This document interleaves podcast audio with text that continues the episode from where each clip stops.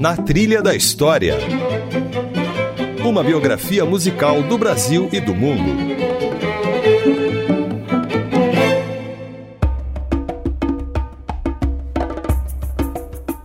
Olá, eu sou Isabela Azevedo e este é o Na Trilha da História. Hoje o nosso assunto é a cabanagem, uma revolução social deflagrada na província do Grão-Pará durante o período regencial, ou seja, quando Dom Pedro II não tinha idade para assumir o trono e o país era governado por regentes. Antes de apresentar nossos entrevistados e a trilha sonora de hoje, vamos ouvir um resumo dessa história.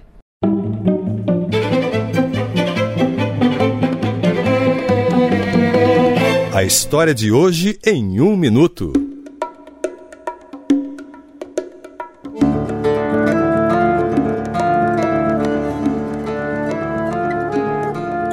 Revolução dos Cabanos explodiu em Belém em 1835 e se estendeu até 1840. O movimento ganhou o nome de cabanagem porque reuniu especialmente indígenas, negros e mestiços que moravam em cabanas de barro, cobertas por palha. Eles exigiam melhores condições de vida e se revoltaram contra o governo do Grão-Pará, imposto pelo Comando Central no Rio de Janeiro. Os revolucionários assassinaram o presidente da província e tomaram o poder. O governo cabano teve três presidentes e durou pouco mais de um ano. No primeiro semestre de 1836, o governo regencial conseguiu retomar Belém e os cabanos foram expulsos para o interior. Durante os cinco anos em que o movimento resistiu, mais de 30 mil pessoas morreram e a população local só voltou a crescer de forma significativa em 1860.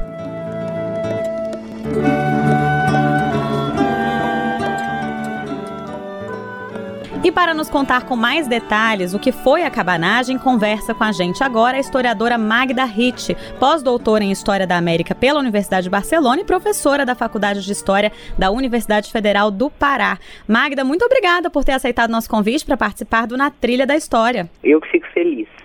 Então, Magda, antes da gente começar a falar dos cabanos, eu queria que a gente voltasse um pouco no tempo para dar o histórico do Grão-Pará aos ouvintes, né? Essa região onde fica o Pará hoje, nesse período colonial e nesse início, né, durante o Império, era o Grão-Pará, né? O que, que, era isso? Era uma outra colônia que não Quase era Brasil? Uma outra colônia, né?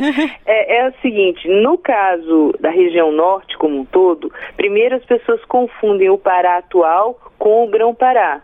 Então, o Pará atual é o estado do Pará. Uhum. Mas o Grão-Pará, ele incluía quase toda a região norte, com uma parte do Piauí também e até o Maranhão. Então temos Amazonas, Amapá, só não o Acre que foi adquirido mais tarde. Porém, todo o resto fazia parte dessa imensa província na época, antes a antiga capitania, era muito gigantesca. E ela teve um, uma forma de colonização um tanto quanto diferente do resto do Brasil. Por até um certo tempo, quando houve o vice-reinado, ela ficou até a parte administrativamente. A parte religiosa, por exemplo, o Pará durante muito tempo não pertenceu ao que seria a parte eclesiástica vinda de, de Salvador atendíamos diretamente ao porto, uhum. né? Então, direto a Lisboa. O comércio também havia muito mais ligação com Portugal e quase nenhuma com o resto das outras capitanias e depois província. Até mesmo porque os navios e as embarcações eram a vela, né? Uhum. Então, as correntes marítimas e o vento levavam muito mais facilmente a Europa a partir daqui, do Marajó, e depois por Pernambuco, e era muito mais difícil o, a viagem de cabotagem, né, que era pelo litoral. Então o Pará tinha uma grandiosidade maior até do que hoje uhum. e territorial e administrativamente era muito mais aberta, né, muito mais próxima a Portugal e muito mais dispersa do que seria o resto do Brasil hoje. Tá certo. E de forma resumida, o que, que foi a cabanagem e como que ela se insere nesse contexto das demais revoltas ocorridas no Brasil colônia e nessa época regencial, né, no início ali do Império? Normalmente, quando, quando as pessoas começam a estudar o período, elas chamam né, de período regencial. Regencial porque nós tivemos regentes, primeiro três, né, Trina, depois uma regência una.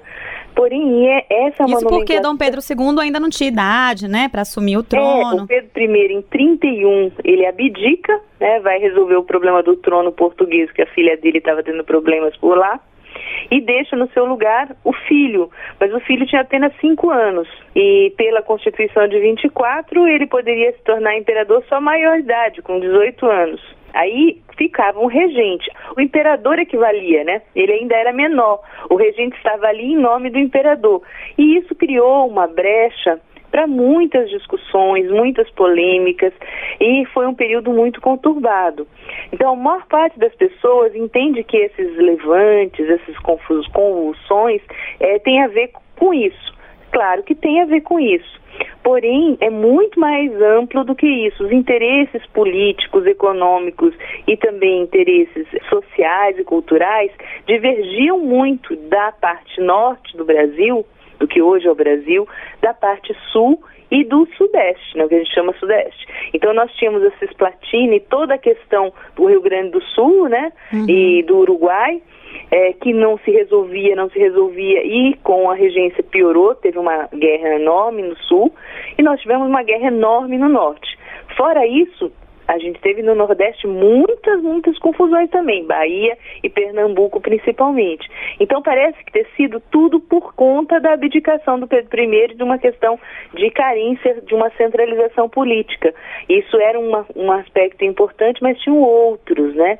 Provavelmente, ou mais claramente, um aspecto importante aí são os problemas não resolvidos com a independência. Principalmente a questão de quem era brasileiro nós temos uma diferença entre formação de um Estado então, quando Pedro I disse eu fico e depois vamos ficar independente, ele está constituindo um Estado brasileiro.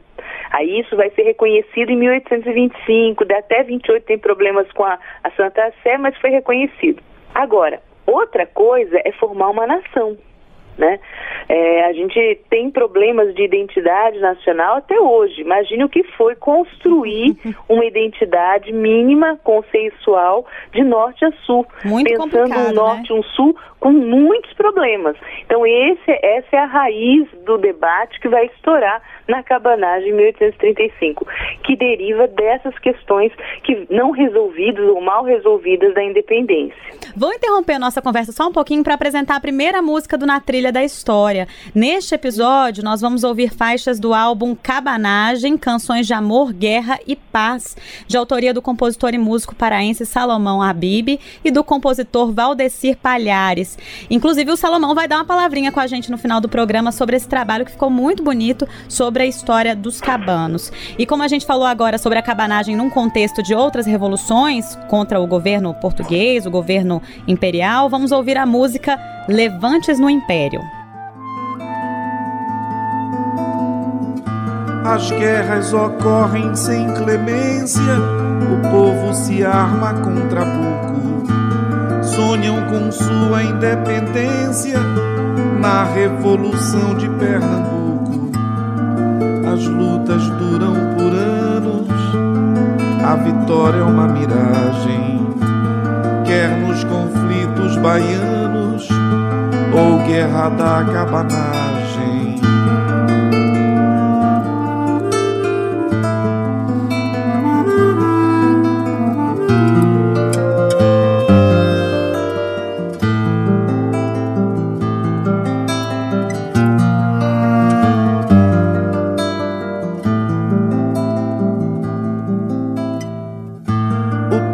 abatido não vence, o império vem, rouba e pilha.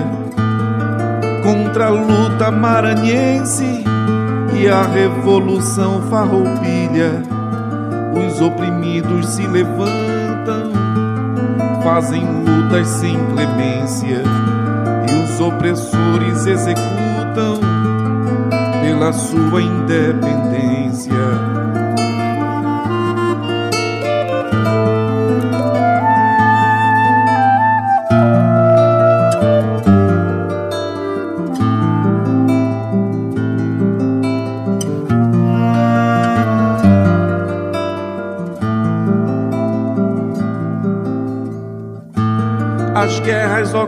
Sem clemência, o povo se arma contra pouco, sonham com sua independência na Revolução de Pernambuco. As lutas duram por anos, a vitória é uma miragem.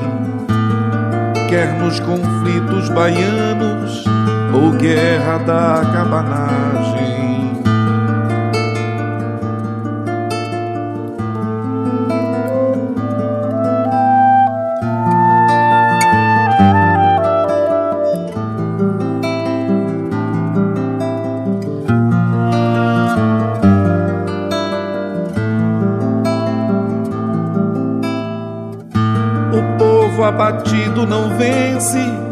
O império vem, rouba e pilha.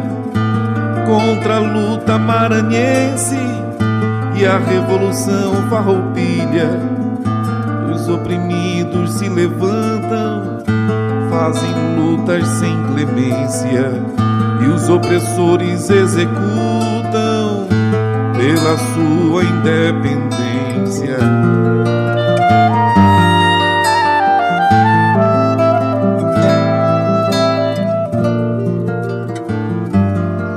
Ouvimos Levantes no Império, do álbum Cabanagem, Canções de Amor, Guerra e Paz. Nossa trilha sonora para o papo com a historiadora Magda Hitt. Na trilha da história. No episódio de hoje, Cabanagem. Magda, qual era o contexto associado à independência do Brasil em 1822, depois da adesão do Pará à independência em 1823 e a cabanagem? A independência, no caso do Pará, é conhecida como uma adesão. E ela foi a última província a se agregar à causa brasileira, né? Mas tinha sido a primeira a discutir o constitucionalismo quando Lisboa teve a Revolução do Porto em 1820. Então parece ser uma coisa contraditória ser a primeira a querer liberdade e liberalismos, uhum. Constituição, e ser a última a ligar-se à Constituição brasileira. Não, não mandou nem deputado para formar a Assembleia Constituinte de 23. Por que isso então? Por que essa demora toda, Marta? É porque, no caso do Pará, a ligação com Portugal era muito grande. Havia um desejo de mudanças de Constituição, mas havia um grande receio de se ligar com o Rio de Janeiro. Não se tinha relações comerciais, quase nenhuma, né? Teve a independência, mas os cargos continuaram na mão dos mesmos portugueses. Uhum. A riqueza continuou concentrada na mão dos mesmos portugueses e, e, os ingleses. Então, a elite, mesmo a elite local, cabocla, ela não teve acesso a nada disso. Né? Quanto mais a população mais pobre, continuou na mesma. É isso que é uma das bases que liga a independência à cabanagem. A outro, o, o episódio agudo de tudo isso foi um episódio da, do massacre num navio chamado, um brigue, né, chamado Palhaço, em 1824. Então, quando se reivindica uma tropa inteira reivindica uma equivalência de soldo com os portugueses e vai pedir isso e acaba massacrada, colocada no porão de um navio e morta, sufocada, mais de 250 patriotas que tinham aderido à independência, né? Uhum. Então, como é que pode alguém que era patriota, que era brasileiro, que aderiu à independência, ser colocado no navio e morto? Né? Algo né? muito agressivo, né? Foi, foi. Então, isso marcou profundamente o ódio que se sentia aos portugueses e aqui também o nascimento de um ódio até a figura do Pedro I embora depois ele tenha falado que era contra esse tipo de coisas, mas ficou marcado como, como assim? Como é que foi possível é, esse massacre todo, né? Então foi uma independência que às vezes as pessoas pensam assim, olha, não houve sangue, né? A independência do Brasil foi uma independência pacífica. é muito relativo dizer isso, né? Só no Pará a gente teve pelo menos a morte desses 256 pessoas. No interior ainda tivemos levantes em Moaná, Cametá Então a gente teve aqui no interior também muita gente sofrendo, fora do Pará também, mas estou querendo lembrar que essa coisa de uma independência pacífica, houve uma intervenção mesmo do Rio de Janeiro para cá para que acontecesse a independência. E mesmo acontecendo a independência, ainda muita morte aconteceu, né? Uhum.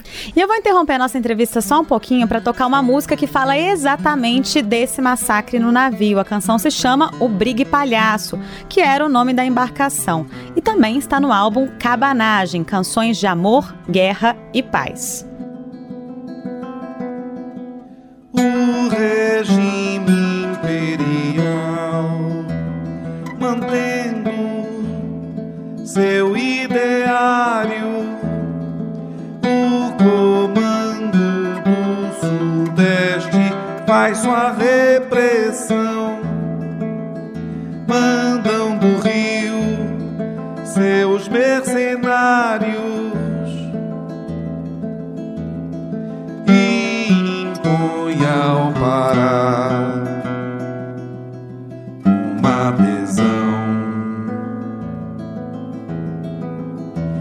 Separação de Portugal imposta como se fez.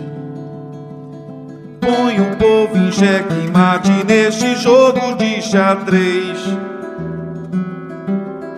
Quebra o orgulho paraense em toda a sua altivez. 1823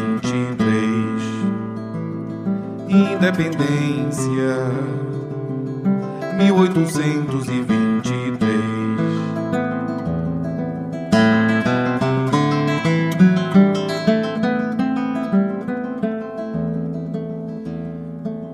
Reflitam agora todos vocês o que a junta naquela época fez. Praticando um absurdo só de uma vez. Contratou para esse crime Grenfell, que era um inglês.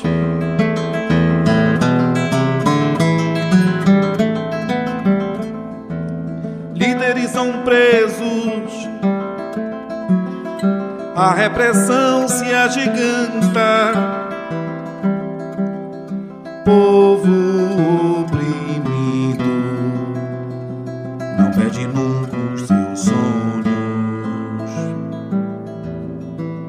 Na boca de um canhão está Batista Campos.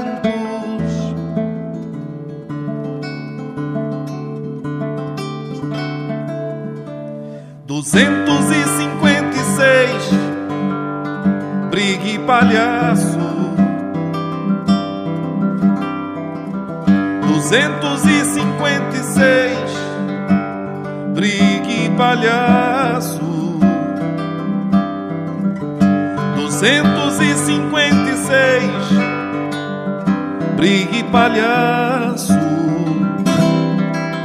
256 Brigue Palhaço.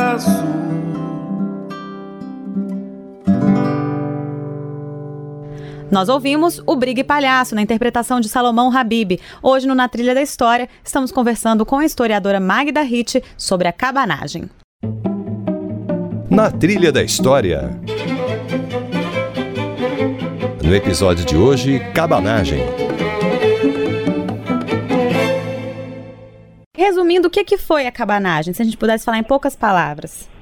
A cabanagem foi um, um, momento de crise muito aguda e de possibilidade de reformulação de uma série de questões. Então, vou falar pelo menos duas. Os cabanos tinham duas bandeiras, né? Eles pregavam a morte aos portugueses, e alguns chamavam brancos, outros chamavam europeus, né? Uhum. Então, era um ódio muito grande, um ódio a uma classe dominadora e também um ódio que pode-se dizer que tem um forte fator étnico. A colonização como um todo, ela foi muito forte na Amazônia, foi no Brasil inteiro, mas na Amazônia, e ela mexeu muito com as bases organizadas aqui das várias etnias indígenas. E quem realmente trazia e fazia boa parte da riqueza eram os índios. Então, a cabanagem tem uma matriz muito importante nessa luta mestiça de índios com negros, de uma população muito oprimida durante muitos séculos de escravidão e de exploração e que foi aguda, essa crise foi aguda com o processo de independência, onde eles achavam que iam ter voz e acabaram não tendo, né? Então as coisas foram se complicando e ao mesmo tempo o império acenava que algumas coisas iam mudar e acabavam não mudando, então piorava a situação. Aí a cabanagem é essa confusão. Outra coisa importante da cabanagem é que existiram várias sociedades secretas, a maçonaria é uma delas, né?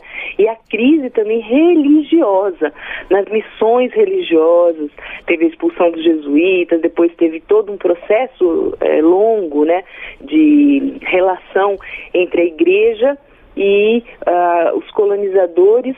Então, tinha crise institucional com a igreja, com a questão da maçonaria, tinha crise institucional com os portugueses, com os europeus, políticas, Era econômicas, pra... tinha muita coisa. crise demais, né, Magda? Era. E o movimento cabano explodiu em janeiro de 1835, certo? Sim. Como é que foi esse levante? O que foi o estupim para esse levante?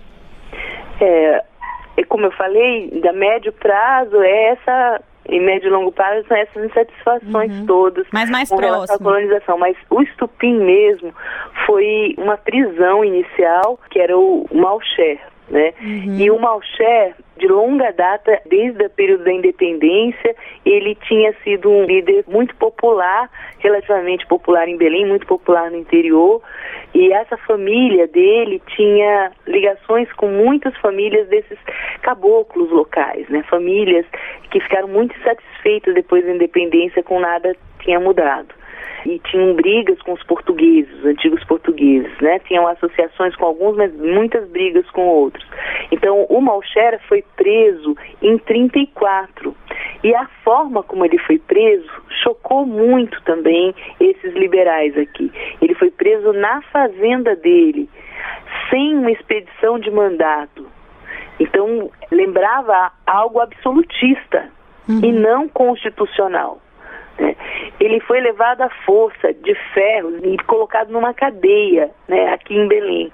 Então, além disso, outro nome liberal importante desde a independência, que era o Cônigo da Sé, o Batista Campos, havia fugido também para Acará em perseguição política estava na fazenda do Malché quando há essa tomada da fazenda ele escapa e logo depois no meio do mato morre.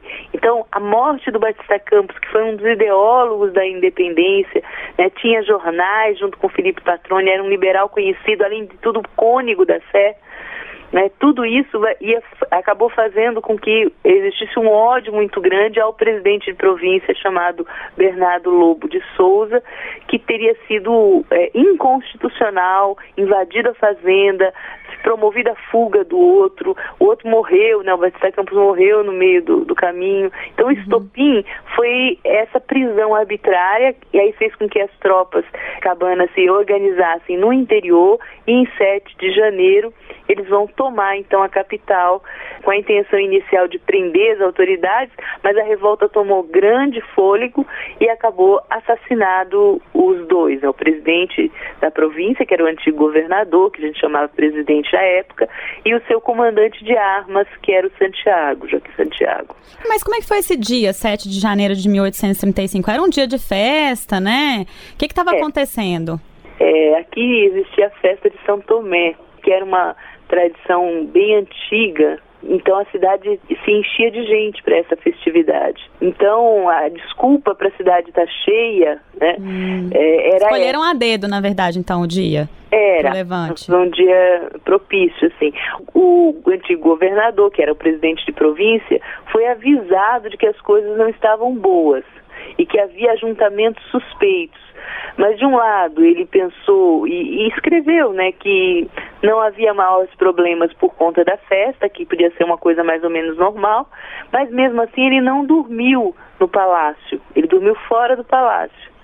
E aí, quem foi assassinado primeiro foi o comandante de armas que estava pelo palácio. Uhum. O Lobo de Souza estava na casa de uma amante e primeiro se esconde e depois ele mesmo se convence a voltar para o palácio, tentar conter a revolução. Uhum. E aí ele é assassinado nas escadarias do Palácio de Governo, é, falando, olha, vocês vão matar quem? Estão matando quem? Eu sou presidente, tem certeza que vocês vão matar? E aí as, as pessoas gritavam, não, quem vai morrer é o malhado. Então tem uma história também que ele tinha uma, uma mecha branca de cabelo na cabeça e para alguns isso era um sinal da besta, né? Um sinal demoníaco. Então uhum. também havia uma crença popular em certas pessoas marcadas, e né? E, e esse apelido uma... dele foi por causa disso, de malhado, né? É, e aí tem uma história muito importante aí que ele era maçom. E um dos problemas graves da cabanagem era que o bispo, de longa data, era contra a maçonaria e pediu para que ele publicasse um, um edital, uma bula papal, onde a maçonaria era incriminada e ele se recusa a publicar no jornal. Então ele é acusado publicamente pelo bispo de ser maçom e o Batista Campos, que é o, o cônigo da oposição, publica no jornal de oposição é, essa bula toda. Então ele foi acusado também de ser demoníaco, né, de ser maçom nesse sentido. Já havia uma, uma pecha, não que a maçonaria seja isso isso, não é uhum. isso.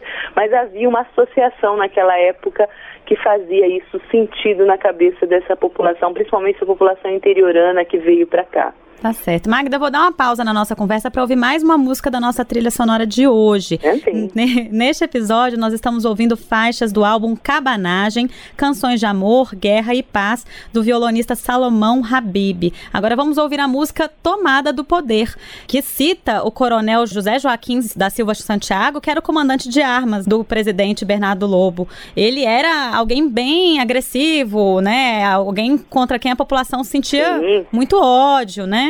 Uhum. Então vamos ouvir Tomada do Poder com Salomão Habib.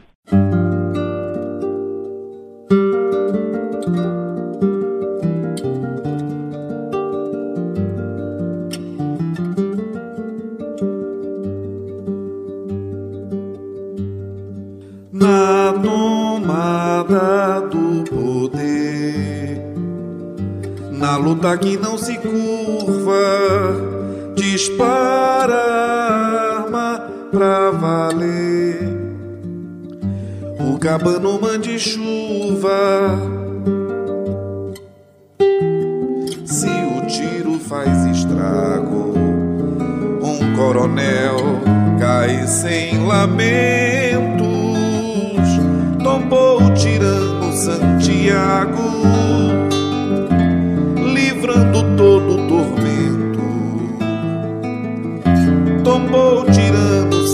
Santiago,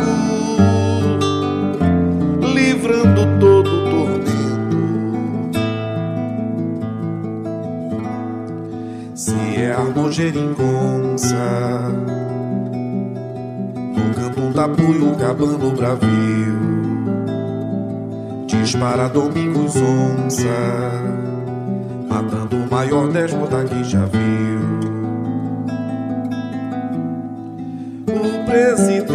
Malhado, o povo clama igualdade.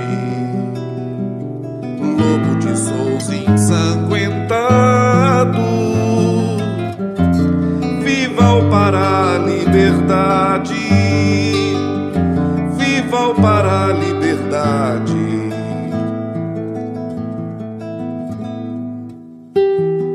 Se o poder traz violência. Querem apagar a história. Lutou Capano sem clemência. Lutou Capano até a vitória. Lutou Capano sem clemência. Lutou Capano até a vitória. verso já não ataco. Cabanagem aqui vou dizer que a revolta foi um fato e os cabanos tomaram poder.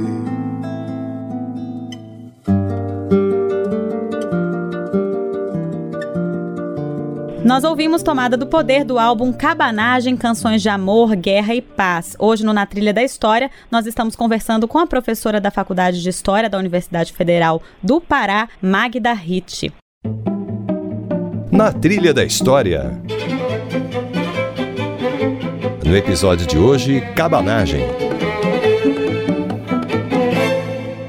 Então, depois desse dia da tomada de poder, né, pelos cabanos, o primeiro presidente foi aquele que estava preso, que era o Félix Clemente Malcher, é isso? Isso mesmo, isso mesmo. Malcher é interessante porque ele era dono de engenho, ele associou uma família muito rica no Acará, então não era uma pessoa simples do povo, né? E rapidamente o que ele propôs foram duas coisas. Primeiro, que ele iria ficar no poder até o Pedro II ficar maior. Ele disse, eu só vou aceitar ordens do Pedro II. Isso deixou todo mundo na corte carioca de cabelo em pé. Como é que ele não vai aceitar a ordem da regência, né? Ele diz, não, pela Constituição a gente tem que ser é, Fiel, que receber né, a ordem do imperador, uhum. né? Não tem isso, não. Esse regente não me representa, é quase como que ele dissesse assim. E depois tinha toda uma uma polêmica no parlamento nessa época sobre se esse presidente de província tinha que ser eleito ou não. Então se acreditava que estava sendo regulamentado isso. Ele disse, enquanto não resolver toda a situação, eu só aceitaria a ordem do imperador. Não está nada resolvido. E isso deixou todo mundo complicado. E a outra coisa que ele fez, logo depois de tomar a cidade, ele disse: vamos voltar para casa deixar as armas, uhum. se acalmar, colocar tudo em ordem. Uhum. É muito interessante. Ou seja, agora que eu virei presidente, eu não quero nada de revolução. É, era. é, eu, eu, queria muito mudar, mas a partir de agora está tudo do jeito que eu quero, né? Estou no poder. Uhum. E é óbvio que a população que o colocou lá não pensava da mesma maneira que ele, né? Então, pouco tempo depois, já começa a haver uma briga entre o seu comandante, né, de armas, que seria o Vinagre, e ele, né? Uhum. E, e essa briga foi ficando pior, é exatamente porque uma série de atitudes contra os portugueses que todo mundo esperava, a prisão, a deportação dessas pessoas, não estava ocorrendo. Ao mesmo tempo, ele mandava que os bares ficassem fechados, um, estado meio de sítio na cidade. Uhum. É, as pessoas se desarmassem, mas as pessoas não se desarmavam. Então, havia uma briga por uma falta de autoridade. Ele era autoritário, mas não conseguia controlar. A insatisfação foi crescendo e cada vez mais as pessoas passavam para o lado do vinagre e que era o comandante de armas, né? Uhum. Isso, que era o comandante de armas dele. E é muito interessante porque ele acaba se refugiando em um navio de guerra. Ele enfrenta o vinagre, ele destitui o vinagre, e o vinagre diz: Olha, quem me instituiu foi o povo. Foi a revolução, né? Então, uhum. se a revolução fez isso, fez isso comigo e contigo. Então, quem é que está agora do lado desse povo? Sou eu, Vinagre, não mais você. Uhum. Né? Então, ele acaba ficando com uma parte dos soldados e vai se refugiar no navio. E nessa confusão toda, um grupo que o, o Vinagre sempre diz que não foi mandado por ele, acaba conseguindo capturá-lo e matá-lo. Uhum. Então, em alguns meses, há um assassinato da maior liderança e quem sobe ao poder depois da morte dele é o próprio Vinagre. Que é o Francisco Vinagre, né? É, e como é que Vinagre. foi? Aí depois do Francisco Vinagre ainda tem o Eduardo Angelim, né? Como é que foi o período que eles estiveram no poder? O Vinagre foi um presidente que mudou um pouco o discurso. Né? Ele disse, não, olha, eu vou esperar a eleição. Então estava acontecendo um processo eleitoral e ele tinha esperança que o seu candidato, que era um padre, o Jerônimo Pimentel, ganhasse a eleição e se tornasse o novo presidente. Era essa a ideia mas a eleição ocorre no meio de um tumulto, são enviados muitos emissários cabanos para o interior, é muito interessante depois a revolução vai explodir para o interior, muito em função desses emissários que vão para o interior, mas eles não conseguem, por pouquíssimos votos, eles não conseguem ganhar a eleição, quem ganha é o Ângelo Custódio. Então fica um, um impasse entre março até julho de 1835 para saber quem é que vai ganhar, como é que vai ser, e simultaneamente esperar do Rio de Janeiro se esses presidentes iam ser mesmo eleitos uhum. ou não, porque o que estava em jogo eram os deputados e tinha uma ideia de que o deputado mais votado pudesse ser presidente, governador. Mas acabou perdendo. E novamente a regência instituiu que quem tinha que mandar para cá o presidente era o regente que era aquilo que o Malcher não queria que ninguém aceitava aqui. Uhum. E ganhou isso nacionalmente. Aí foi uma sinuca de bico. Eles perderam a eleição e ganhou no Rio de Janeiro que o regente tinha que nomear alguém para cá e o regente nomeia o Marechal Jorge Rodrigues, que chega aqui em julho. O poder é entregue a ele, o Francisco Vinagre faz isso ele diz: Eu vou honrar a Constituição, se está escrito, se nós perdemos nacionalmente, perdemos aqui, eu vou honrar a eleição, entregou tudo e falou: Vamos tentar fazer as pazes. Mas as pazes não aconteceram. O Jorge Rodrigues começou a prender muita gente, destituiu todo mundo da Guarda Nacional que estava ligado aos cabanos, colocou novamente brancos, reconstituiu os portugueses no poder e aí então só fez com que a imagem da ira desses interioranos aumentasse e o vinagre volta, ele vai ser preso. É, isso também foi muito importante, a prisão dele. O irmão dele vem para retomar a cidade e morre. O Antônio Vinagre, que é o, o irmão. Antônio Vinagre. Uhum. Então a gente tem aí um período de saída no poder em julho. A cidade é bombardeada foi bombardeada não apenas pela tropa brasileira, né, que veio do Rio, mas pela tropa inglesa. Os franceses estavam aí na frente, os portugueses estavam aí na frente. O bombardeio acabou, acertou sinos da, da igreja, foi uma coisa horrorosa, uhum. né? Dias e dias de bombardeio, até que o Jorge Rodrigues perde a cidade e a cidade é tomada novamente pelos cabanos numa uh, grande festa que ocorre em julho de 35 e eles continuam no poder até maio de 36.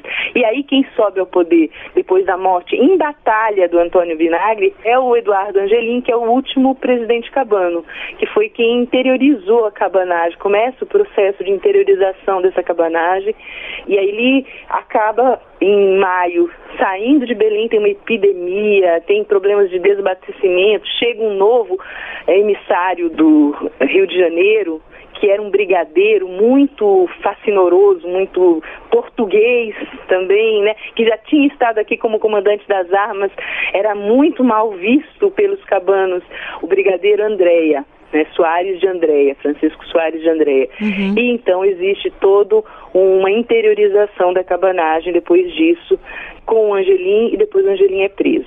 Tá certo. Vamos dar uma pausa então no nosso papo para ouvir mais uma música do CD sim, Cabanagem, sim.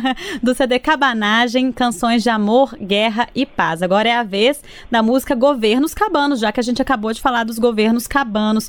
E a letra fala sobre um presidente latifundiário, seria o Félix Malcher, né? A gente comentou que sim. ele era latifundiário e tudo mais, algo que até se sobressai, né, em relação aos cabanos, a grande massa dos cabanos, Isso. né, Magda? É que era formada mais pelos mestiços. É, as, as, lideranças do interior, sobretudo, eram muito mestiças indígenas, também negras, tem também africanos.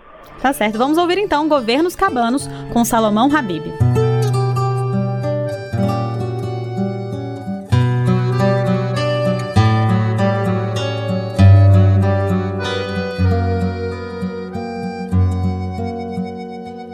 Na Revolução Cabana o povo faz sua vingança, não recuar, não se enganar, a revolta traz esperança.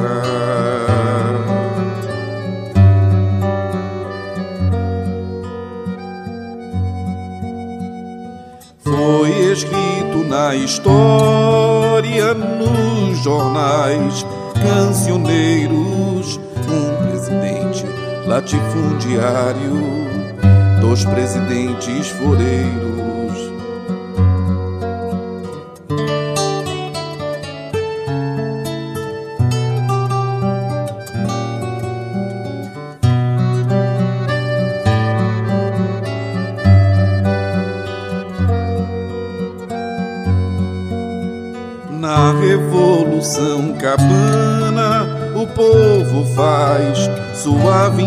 esperança não recua, não se engana, a revolta traz esperança.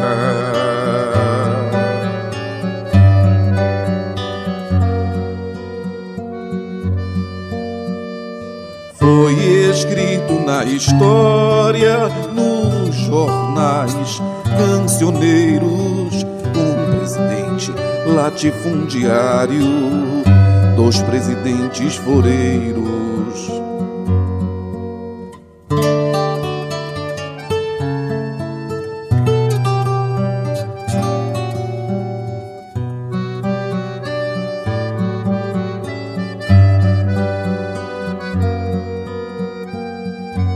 Nós ouvimos Governos Cabanos, mais uma música do CD Cabanagem, Canções de Amor, Guerra e Paz. Neste episódio do Na Trilha da História, nós estamos conversando com a historiadora Magda Ritt. Na Trilha da História. No episódio de hoje, Cabanagem. Magda, a gente estava falando desse final do governo, né, do Eduardo Angelim. O dia mais triste foi o dia 13 de maio? Isso mesmo. Uhum. É muito importante discutir isso também para o Brasil inteiro, porque 13 de maio, durante muito tempo, foi associado. Tem uma rua aqui em Belém, no comércio, que se chama 13 de maio. Uhum. E muita gente olha, olha e fala. Ah, é abolição, abolição, né? Abolição da escravidão. e tem um jornal aqui é chamado 13 de maio no século XIX. Foi o primeiro jornal assim mais cotidiano, mais regular que nós tivemos. Todo ele em homenagem ao fim da cabanagem, né? Uhum. A rua e tudo. Então foi um período, o período do segundo reinado, segundo é, governo do Pedro II, de apagamento dos cabanos, né? Uhum. dessa memória cabana. Por isso, 13 de maio foi muito comemorado. Então, tem gente que fala assim: 13 de maio é o dia da eclosão da cabanagem? Não, foi uhum. o dia em que os cabanos saíram, foram eh, retirados, se retiraram de fato de Belém. Né? Uhum. Então foi uma grande Com a queda derrota. do governo do Eduardo Angelim, né? Sim, sim. Uhum. Bom, a gente está falando de 1836, né? A. Revolução estourou em 1835. Isso. Só que a cabanagem vai até 1840. Como é que ficam esses outros anos? Ah, muito bom. É, isso é uma coisa que também pouca gente se importa em entender. Tem alguns livros didáticos que terminam ainda em, em maio. Mas o que acontece de maio de 1836 a pelo menos até 40, em alguns lugares até mais do que 40, foi uma interiorização da luta. Né, e uma pulverização das lideranças. Né? O Eduardo Angelim sai, mas ele é preso já no final do ano, é deportado. É, junto com ele, o, o Vinagre também, tinha, que tinha sido preso antes também. E os dois vão numa saga de degredo que não é só deles. Né? Existe uma corveta com os prisioneiros que vão chegando, então tem toda um, uma discussão muito forte sobre quantos prisioneiros foram feitos. Tem uma listagem que a historiografia trabalha muito de 250 presos. Eu sempre achei que eram mais. E as minhas pesquisas vêm mostrando que são muito mais. Né? Uhum. São entre mil a mil e quinhentas pessoas que foram presas. Mas essas prisões foram ocorrendo nos anos de 36, 37, 38 e 39. Os julgamentos só vão começar em 38, o que mostra pra gente que entre 36 e 38 ainda tinha uma luta e uma luta muito séria entre cabanos e as tropas anticabanas que tiveram aqui. Então, apesar do Angelim ser preso um pouco bem mais rápido, né? Essa luta do interior, ela é muito importante, muito importante, que é onde se revelam as motivações mais fortes esses cabanos. O que os cabanos queriam? Por que, que eles queriam matar esses brancos colonizadores, né? Para muita gente não havia ideais muito nítidos, mas cada vez mais eu me convenço pelos documentos que eles sabiam muito bem o que eles queriam.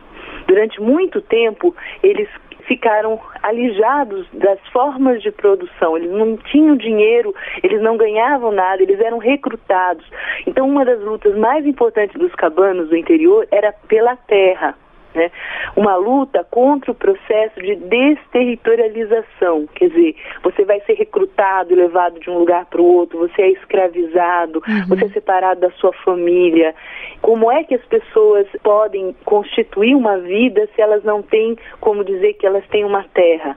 É, não era só ter o título da terra, mas poder viver naquela terra, poder ter a família naquela terra, poder ser livre naquela terra. Então, muitas das lutas dos cabanos podem ser traduzidas por ideais de cidadania, né?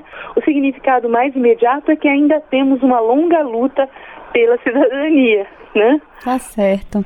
Eu conversei sobre a cabanagem com a historiadora Magda Ritt, professora da Faculdade de História da Universidade Federal do Pará. Magda, muito obrigada pela entrevista, por ter topado participar do Na Trilha da História. Imagina, eu fico feliz.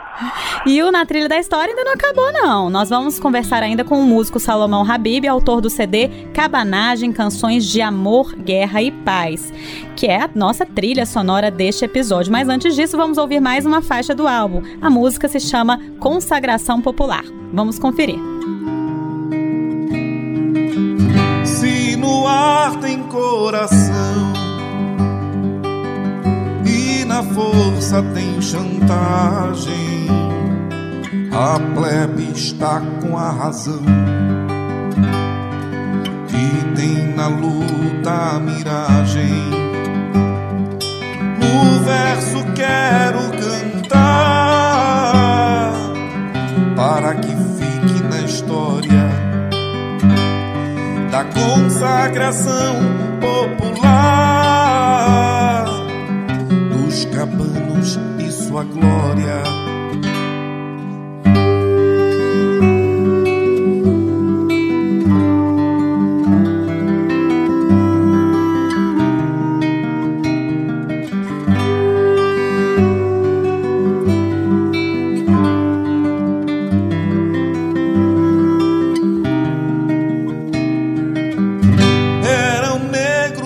tapuios, mestiços e cafusos que resistem ao espuro daquele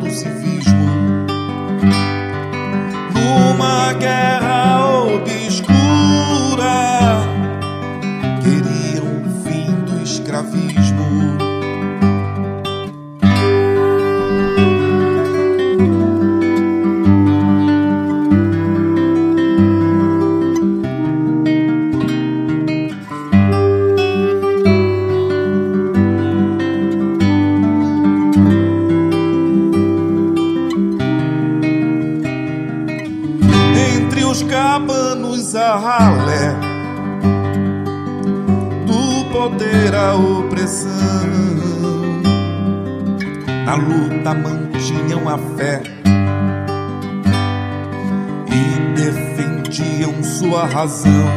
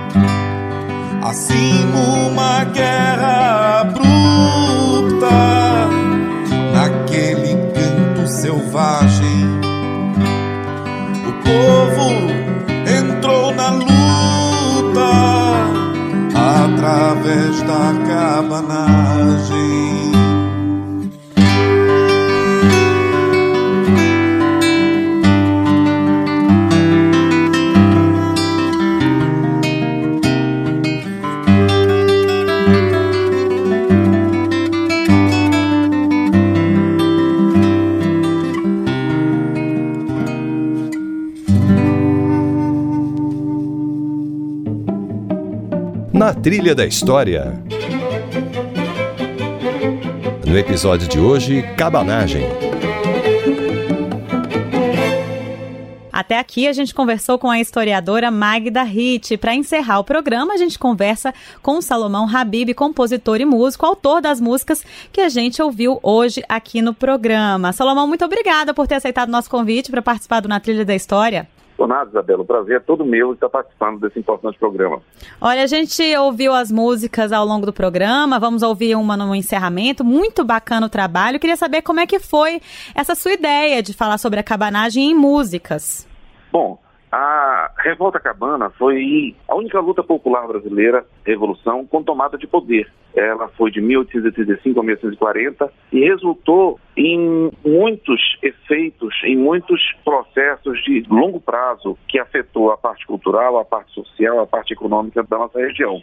Traduzir isso em, em música e letra não foi uma tarefa muito fácil. Isso aí foi resultado de quase oito anos de extensa pesquisa, leitura por parte do letrista, do poeta Valdecir Palhares, que é o meu parceiro, da minha parte também. Uhum. E nós resolvemos situar no tempo e no espaço essa musicalidade, ou seja, o ouvinte pode perceber que existe uma atmosfera medieval, Sim, é verdade. De oboé, violoncelo, clarinete, acordeon, instrumentos da época e instrumentos contemporâneos também, que remontam muito esse período, como eu disse, essa atmosfera musical, que embora na Europa já tivesse passado há muito tempo, mas aqui no Brasil ainda se respirava muito esse tipo de música. É um tipo de música bem forte, é um tipo de música visceral, bem rítmica, e que também, em parte, em função da presença dos tambores, dos atabaques, faz a menção à influência indígena, sem sombra de dúvida. Foi um trabalho muito exaustivo, mas extremamente prazeroso com o resultado que teve. E se o ouvinte ficar curioso, quiser ouvir mais, tem como entrar em contato com vocês? Ou tem uma página no Facebook que ele pode ouvir ou procurar saber sobre o assunto, sobre o CD? Tem sim. Se digitar apenas meu nome, Salomão Habib, Habib H-A-B-I-B, vai ter acesso a uma série de, de, imagens pelo próprio YouTube. E a gente tem também uns blogspot, que é violãohabib.blogspot. Lá tem todas as informações referentes a esse trabalho e tem links também que pode levar à audição dessas músicas. Tá certo, Salomão. Muito obrigada e obrigada pela entrevista e obrigada pelas músicas. Sucesso para você. Obrigado, Isabela. Eu agradeço, desejo saúde, sucesso cada vez maior a você e ao programa. E obrigado aos ouvintes. E o Na Trilha da História sobre a Cabanagem chegou ao fim. Para terminar o programa de hoje, vamos ouvir mais uma música do CD Cabanagem, Canções de Amor, Guerra e Paz. É a música Heroísmo Cabano. Se você quiser ouvir este e outros episódios do Na Trilha da História, acesse radios.ebc.com.br barra Na Trilha da História. Este programa foi uma sugestão de José Carlos Gondim. Ele é paraense, mas mora em Nova Friburgo, no Rio de Janeiro, e nos ouve pela rádio MEC AM. Muito obrigada pela sua sugestão, José Carlos. A você, ouvinte, se você também quiser enviar uma sugestão de tema para o Na Trilha da História, nosso e-mail é culturaearte.ebc.com.br. Então, para terminar, vamos ouvir Heroísmo Cabano. Até semana que vem, pessoal.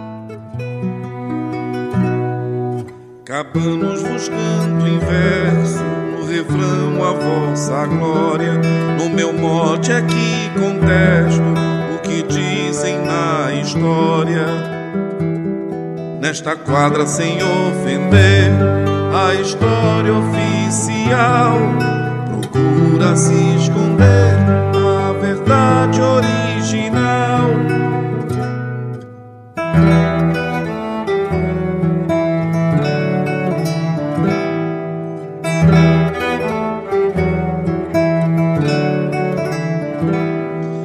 história vou narrar sobre tudo que ocorreu. Em versos quero contar o que aqui aconteceu. Então o cabano tentou, com vigor e paciência, em sua revolta lutou pela sua independência.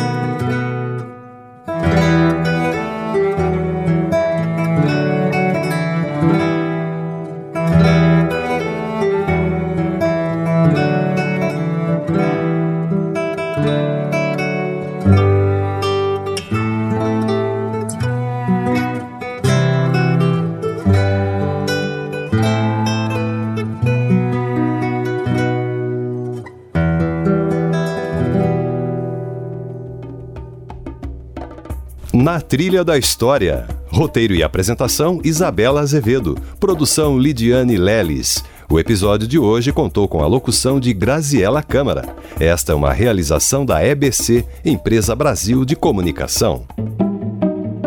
Na Trilha da História. Uma biografia musical do Brasil e do mundo.